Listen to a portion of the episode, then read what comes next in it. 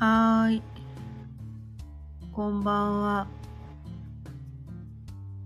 今日も6時になったので、ちょい悪いおかんの夕飲みほろ酔いトークやっていきたいと思います。今日のお題は小さなゴールを設定するというお題でお伝えしていきたいと思います。まああのこのねスタ F でスタンド FM でねまあこう夢を叶える方法とか、まあ、ビジョンを叶える方法とかまあ過去にね私がこうやってやってこう夢を叶えてきたよっていう方法をねお伝えもしてきてたりもするんですけれどもこれね夢を叶えるっていうと皆さんこうね多分すごい壮大な夢を描く人もいると思うんですよ。でもそのね夢が壮大すぎると人っていやこんなのどうせ無理でしょみたいな感じで。諦めがちっていうかいや自分には無理でしょこんなのみたいな。なんかそんな感じでね考えがちなんですよね。うん、でもまあこうねことわざにもあるように千里の道も一歩からとかねいう言葉もありますよね。あとはねなんか何回か前にお伝えしたと思うんですけどこう夢までのこのステップがね10段階あるとするじゃないですか。でもこうね私がこの夢を叶えてきた経緯っていうのがこうね10段階全部自分でこう上り詰めたっていうよりは一歩自分が進むとあっちからも一歩来るみたいな。だから全部で10段階だとすると5段5歩目まで行ったら夢が達成するみたいなそんなイメージなんですよね。夢からもねこうこっちに近づいてくるんですよ。これ本当ね不思議なんですけど。もうねやってみ騙されたと思うんでやってほしいみたいな。で半分までいけばいいんだな。この自分のね夢を叶えるために半分までいけばいいんだ。でそれをねこう思ってほしいんですね。10段登るの結構きついとか思いがちなんだけどでも半分までいけばいいっていうとそのストレスというかねそれが半分になるじゃないですか。でちょっと気楽になりますよね。でその一段も大きな一段にしなくてよくてこう小さなこう小さなだからその大きな一段の中にそこの中にも10段階ぐらい作ってみたいな。あのちょっと全部で1メートル1メートルだとしたらこう1センチずつ登っていけばいいじゃんみたいな。一気にこうね10センチ進もうとするからきついわけですよ。負荷がかかるっていうのかな。負荷がかかる。一気に10センチも進まなくていいよみたいな。1センチでいいよ。なんなら1ミリでもいいみたいな。100分の1でもいい。でも進んでることには変わりはないみたいな。そこですごく大事なのかなって。あ簡単な夢ならねそんなに細かく分けて分けなくてもいいんだけれども。結構壮大な夢だとしたらちょっと途方もない感じになっちゃうんだけれども。でも確実にこうね1ミリずつ進んでったら毎日ね1ミリずつ進んでったら1ヶ月経ったら3センチ進んでるわけなんですよね。まあ、私もこうねこのスタンド FM 始める前はすごいなんかハードル高かったんですけど、まあ、始めてみたら案外楽しくて。もう今日21回あ結構やってんじゃんみたいな。3週間もやってんじゃんみたいな。まあそんな感じなんですけど。でまあそのね夢を叶えるために小さなゴールを設定するんですよであそうそうこれがすごく大事なんですけどまあ夢ね夢っていうかまあまあこう目標とかゴールとか設定するじゃないですか。それ一回定めたら変えちゃいけないってみんな思い込んでる人結構多いと思うんですけど変えていいから変えていいからもうそれねめっちゃ力説したいです。こう目標定めて、それを達成しなくてもいいんですよ。結局ね、こうね、まあ、この宇宙のエネルギーとか世の中の状況って刻一刻と変わってくるわけなんですよね。人間関係とかも新たに出会う人とかいるわけじゃないですか。だから状況って絶対変わってくるんですよ。で我々もね一人一人ただ生きてるだけって思うかもしれないけれども日々こういろんな情報を仕入れたりとかいろんな新しい人に出会ったりとか今まで経験しなかったようなことを積み重ねていって毎日ちょっとずつでもねこう進化成長してるんですよ。自分ではねなかなかねそこ感じにくかったりするんだけれども間違いなく皆さん日々進化成長してるんです。まあ老化っていう意見もあるけどね。そう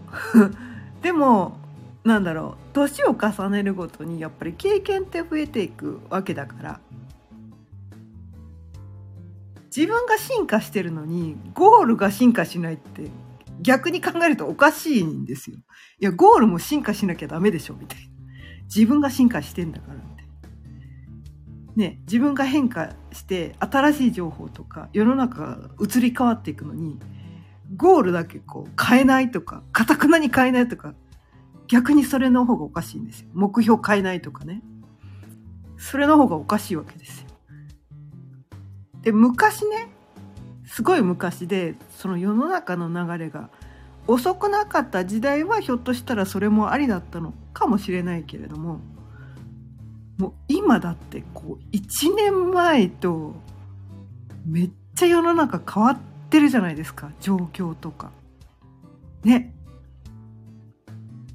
もうこのなんだろう世の中のこの流れの速さの中で自分の目標とかゴールとか変えないことの方が逆に不自然みたいなそんな感じ？だから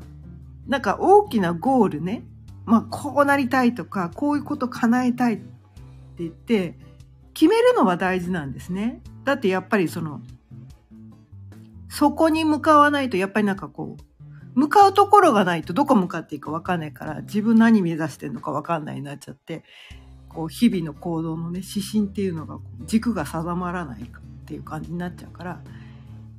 仮ゴールは必要なんですよ。仮ゴールは必要だけど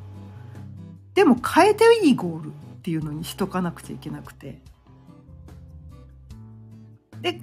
何かこうね日々インスピレーションとか人との出会いとかなんかメッセージであ、やっぱりこっちかもって思ったら、変えていい。変えていいんです。私ね、ナチュラルに変えていいって思ってる人なので、私はナチュラルにできてたんですけど、なんかいろんなセッションとか、いろんな話をしてる人、いろんな人とね、なんか一回決めたゴールは変えちゃいけないって思い込んでる人が多くて、いやいやいやいや、いや、一年前は、それが正し正しいっていうか、まあ、それを目指しててよかったかもしれないけど今状況変わってるから。それでなんかそこ目指してたらなんかめっちゃずれてるよっていう感じになっちゃう。っていうことになってきてしまうんですね。なのでまあゴールは変えていいっていう。大前提のもと日々変わってくるんだけれどもそのねベイビーステップのゴールを決めるっていうのがすごく大事なんですね。やっぱり1週間単位で世の中がゴラッと変わるってことはやっぱりないわけですよ。1年単位だと結構変わってくるけど、まあ、1週間単位とかそのくらいだとそこまでゴール変わらないみたいなそういうのもある。だからこのね小さなゴールを設定するっていうのがすごく大事なんですね。うん、でその小さなゴールもだからちょくちょくそのゴールを見直すっていう作業がすごく必要なんですよ。まあ、ゴールっていうか目標自分が目指すところを見直す作業っていうのがすっごく大事なんですね。うん、でそれにすごく使えるツールっていうのがあるんですよ。それが、まあ私ね、あの、昨日まで星読みっていうのをお伝えしてたんですけれども、それとは別にですね、私はあの、マヤ歴っていうのもやってて、マヤ歴って知ってる方いるかな？あの、マヤのね、古代文明、マヤ文明で、なんかね、暦？まあカレンダーですよね。暦を使って、この宇宙のエネルギーをそのやっぱり定のサイクルがあるっていうふうに考えててでそのサイクル通りにこの宇宙のエネルギーが変わってるっていう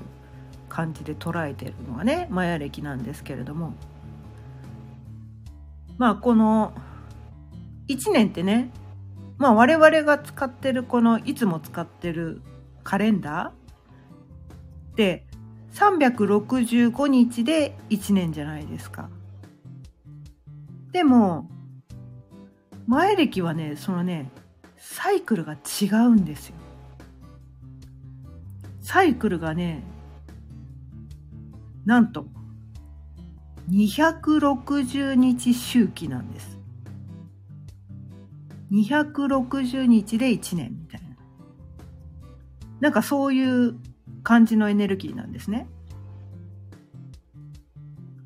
でちょいちょいお伝えしてるその星読みっていうの？星読みっていうのはその10個の天体が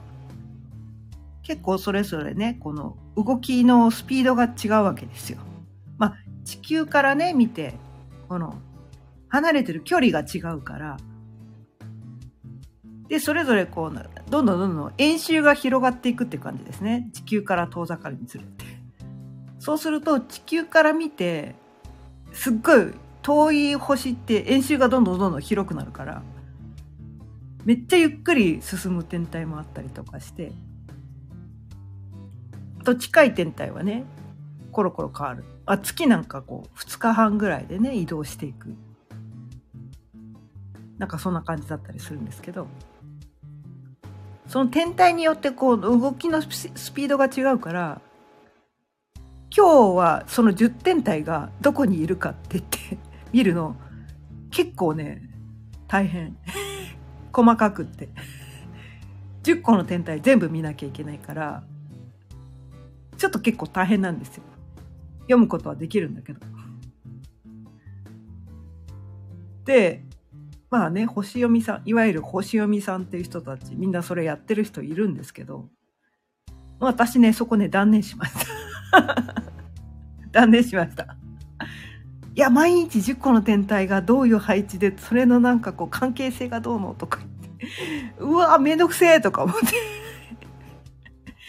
結構めんどくさがり屋なんですよね私ね。めんどくさがり屋なんで。ちょっとこれやってらんねえとか思って。でもこのね日々のこの宇宙のエネルギー知りたいんですよね知りたい。なんかもっと簡単に知る方法ないかなと思っていろいろ探してたらそのねマヤ暦っていうのがねすごくシンプルにその日のエネルギーがわかるんですよね。うん、それでこのねマヤ暦っていうのを飛びついたわけですよ。だからそのね個人のそのなんていうのかな細かい性格とか使命とかね役割とか読み解くのは星読みの方が細かく読めたりとか、まあ、その人のこう問題を解決するのには星読みを使うとすっごい細かいところまで読み解けるからそっちの方がすごい使いやすいんだけどそれ毎日毎日やってるの大変みたいな。だからもっとシンプルな方法で使えるのがそのマヤ暦っていうのでマヤ暦ってとってもシンプルなんですよ。なんかね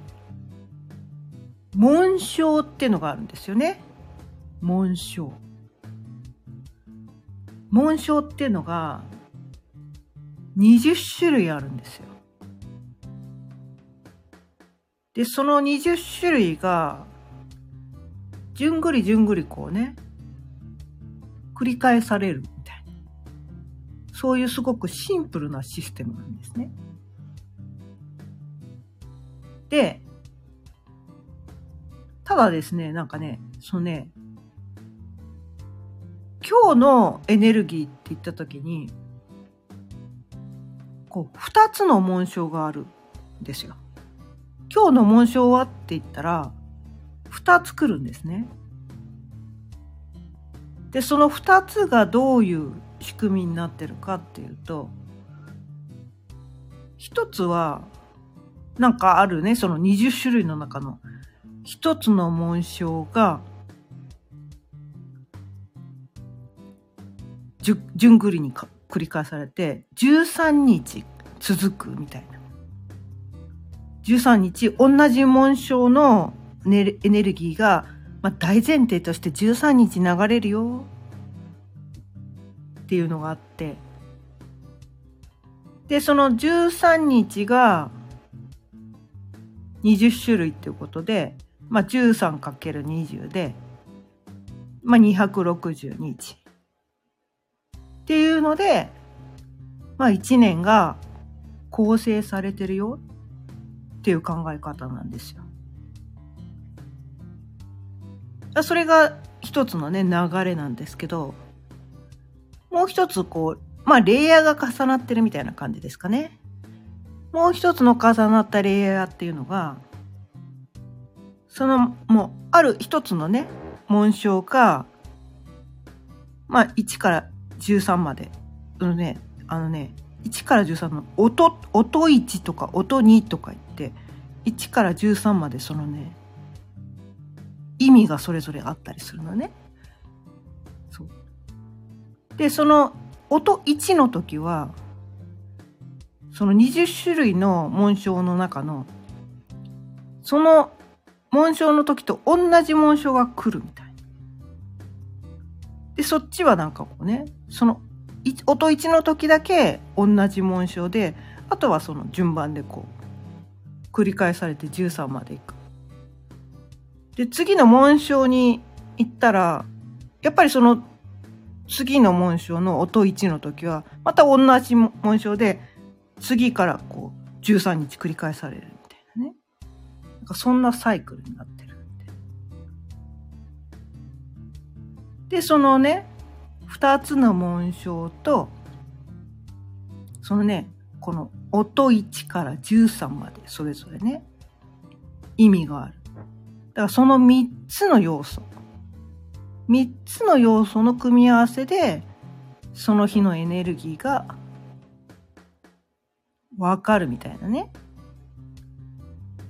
なんかそういうシンプルな構造になっててその10個の天体かける12個の星座とか言うとすごい複雑なんですよ。かけるって言うと。120 120じゃない。100えー、いくつのなんかこうものすごい種類が分かれてくるんだけどちょっとね種類が少なくなってくるから分かりやすい。っていう感じなんですよね。まあ、それとは別になんかこう特別な日みたいなのもねなんかこうよくほら一粒万倍日とかさ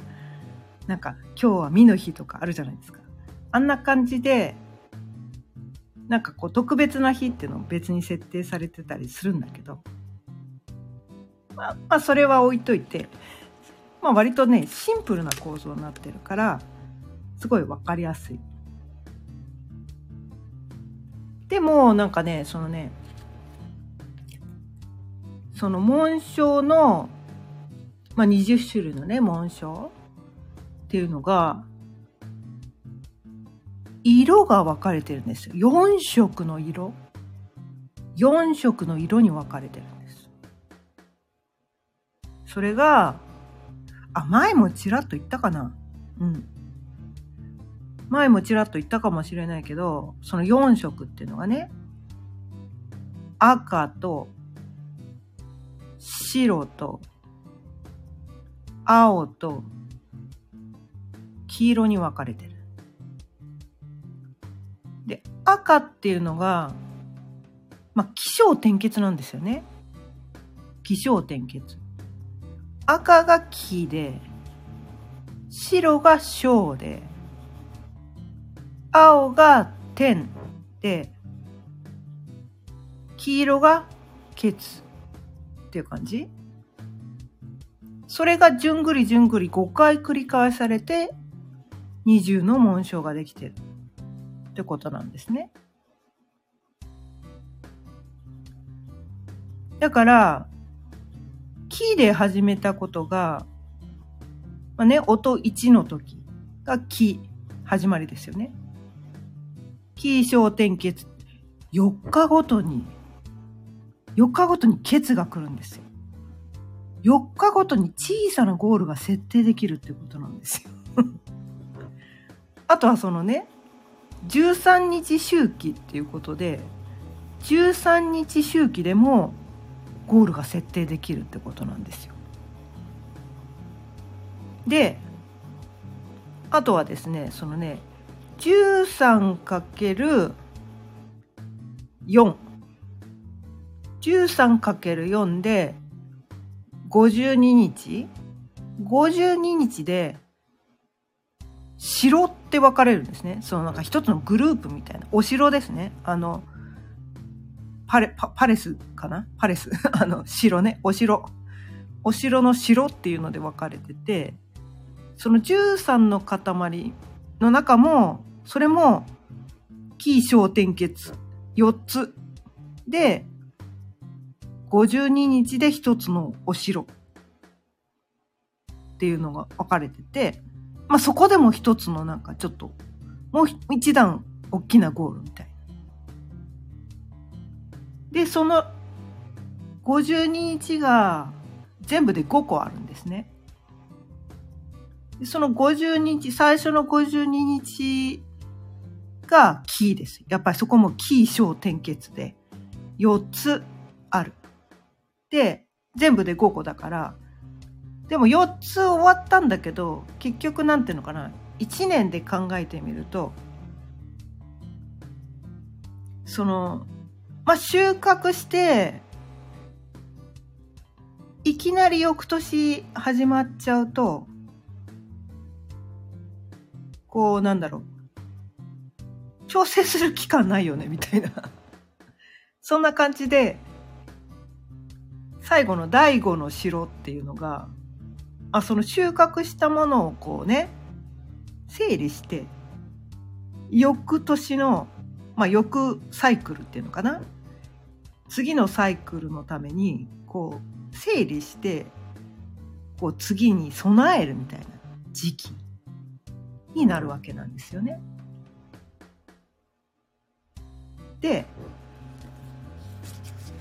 まあそういう考えでいって今年がですね今年が前歴の始まりっていうのがですね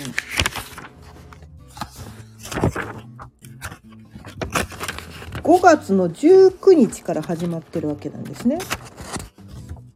この前歴の260日のサイクルの中で今年は5月19日から始まってて今ちょうど昨日からですねその第五の城っていうのが始まってるわけなんですよ。で今日がそのね2日目みたいな感じなんですね。なので昨日からね結構ねエネルギーが変わってると思うんですよね。昨日一昨日まででもう収穫の時期は終わりましたと。今年の収穫はもう終わりました。受け取りました。ということになって今はそれを整理する時期に入ってるわけなんですね。でまあそのね最後の第五の城っていうの中もやっぱりその起承転結4つのね流れがあってその中の今は木の時期。第五の城の中の木の時期。で赤が木で白が小で青が天でケツが黄色だから今はそのね木の赤の時期。第五の城の中でも一番最初のね始まりの時期だからその整理をする時期の中の始まりの時期っていう感じなんですね。だからこの中でこの起承転結の中でうまくねこの整理をして次の時期に備えましょうよっていうことの中の、まあ、始まりの時期、まあ、ちょうど年末でもあるので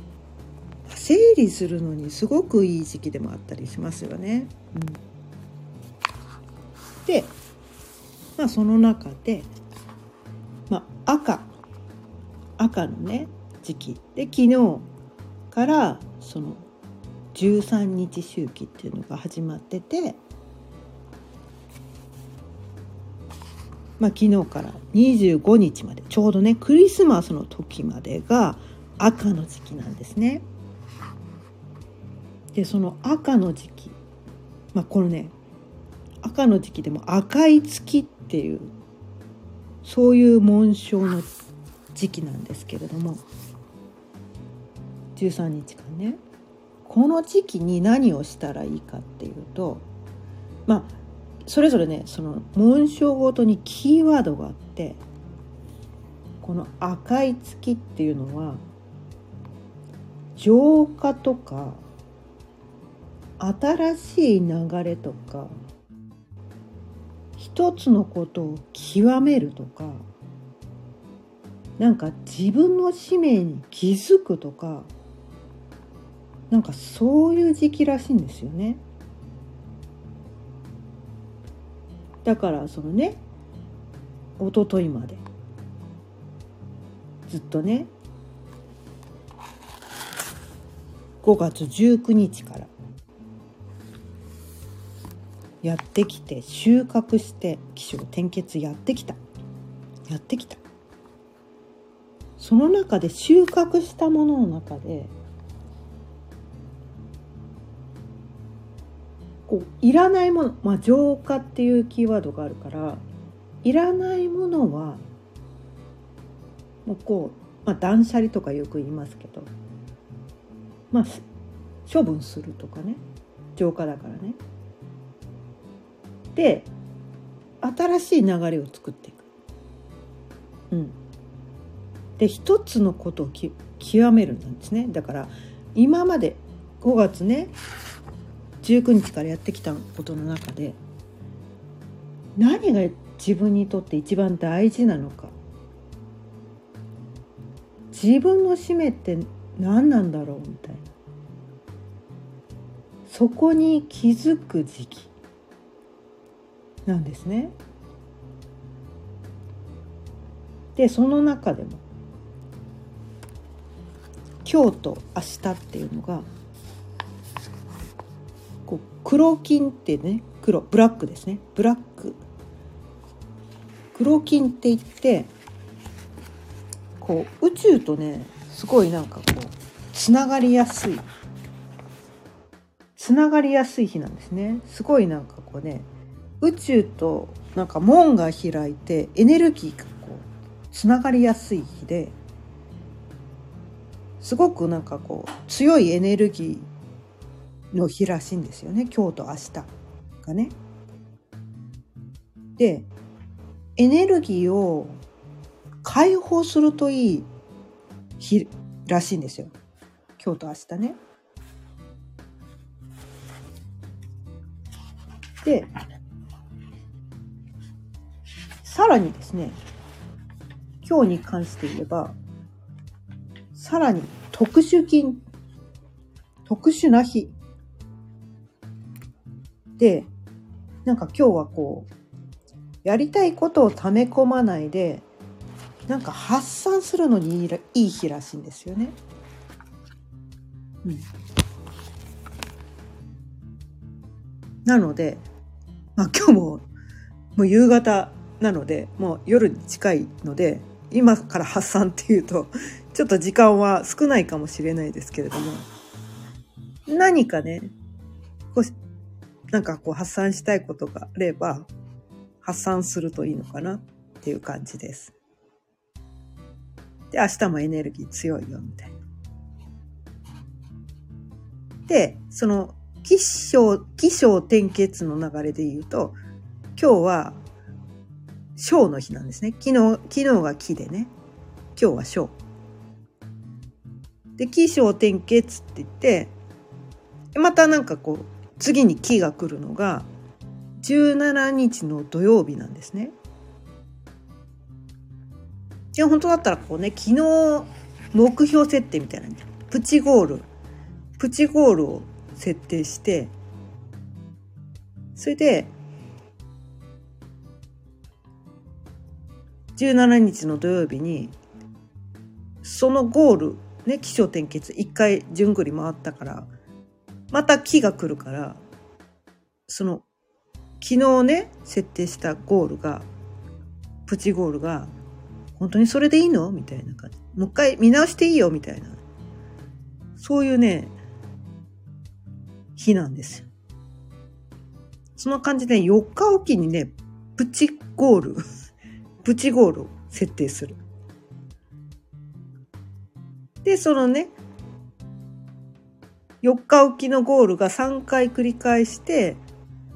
この一つのサイクルが13日だから、3回繰り返した後、その13日目で、そのね、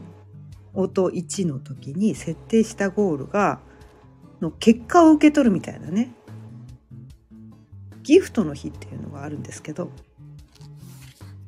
まあそれがちょうどクリスマスの日になります。うん、なので、ちょっとね、昨日お伝えすればよかったんだけど、昨日は星読みのね、お話ししちゃったんで、今日、あの、昨日はお伝えできなかったんですが、まあね、17日の土曜日にもう一回再設定できるので、その時に、クリスマスにどんな結果を受け取りたいかな、みたいな。そのね、再設定をしてもらって。で、その10ねクリスマスの日音13の日っていうのはなんか素敵なゴールギフトをね受け取っていただけたらなと思います、うん、もうね小さなゴールを設定する方がね楽なんですよ。大きなゴール見ちゃうとちょっとそんなの無理ってなっちゃうので。本当に小さなゴール設定してみてくださいということで、これからはね、ちょっと星読みのこともお伝えしたいですけど、前歴のこともね、ちょっとシンプルなので、そこら辺もね、ちょいちょいお伝えしていきたいなと思っています。それでは今日も30分過ぎたのでここら辺で終わりたいと思います。今日も聞いてくださってありがとうございました。また明日6時にお会いしましょう。それではさようなら。また明日。